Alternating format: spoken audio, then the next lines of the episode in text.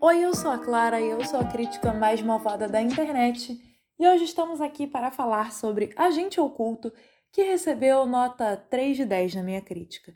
O filme foi dirigido pelos irmãos Anthony e Joe Russo e roteirizado pelo Joe Russo em parceria com Christopher Marcus e o Stephen McFarlane, com base no livro de mesmo título escrito pelo Mark Groening. Aqui vamos acompanhar o Sierra 6, um agente sancionado pela CIA cuja real identidade é desconhecida. Ele precisa resgatar o seu contratante, um homem chamado Donald Fitzroy, que foi sequestrado pelo Lloyd Ramsey, que é membro de uma corporação mercenária. Mas durante a missão, Sierra 6 descobre segredos relacionados à agência para a qual trabalha e passa a também ser caçado. Anunciado em setembro de 2020, Agente Oculto já chega com a carga de ter sido o filme mais caro da Netflix, além de contar com um elenco muito estrelado. Após quase dois anos de espera, enfim é chegada a hora de ver se os 200 milhões de dólares investidos na produção foram bem gastos, e eu temo dizer que a resposta é não. O pouco que o longa-metragem consegue realizar se deve ao seu elenco principal bem competente e carismático, embora por vezes eles pareçam estar ecoando outros papéis que fizeram em produções melhores. O Ryan Gosling é o Sierra 6, um protagonista calado e durão, como o ator foi em Drive e em Blade Runner 2049, e ele se sai bem, apesar de dessa vez ter um personagem mais raso. A Ana de Armas é a Dani Miranda, que aparece para ajudar o protagonista e salvar o dia, e também não é particularmente bem desenvolvida.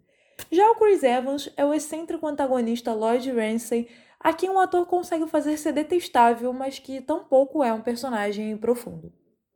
Dentre o elenco de apoio, chama a atenção o desperdício do Wagner Moura, que interpreta o Laszlo e é totalmente subutilizado pela trama.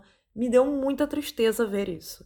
Já o Regis Jean Page entrega um Danny forçado que nunca convence com as suas expressões e gestos super exagerados. O filme até consegue prender os espectadores com as suas sequências de ação, mas poderia fazê-lo de modo muito mais eficiente caso estas não fossem tão fora da realidade ou corridas em diversos momentos.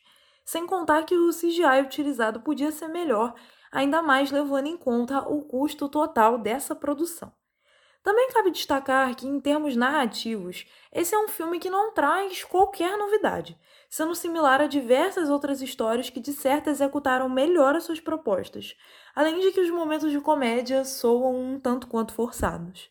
Em resumo, esse é um filme bem genérico, e embora seja possível argumentar que se trata de uma obra voltada para o entretenimento, eu não acho que é necessário abrir mão da qualidade para se fazer um filme divertido.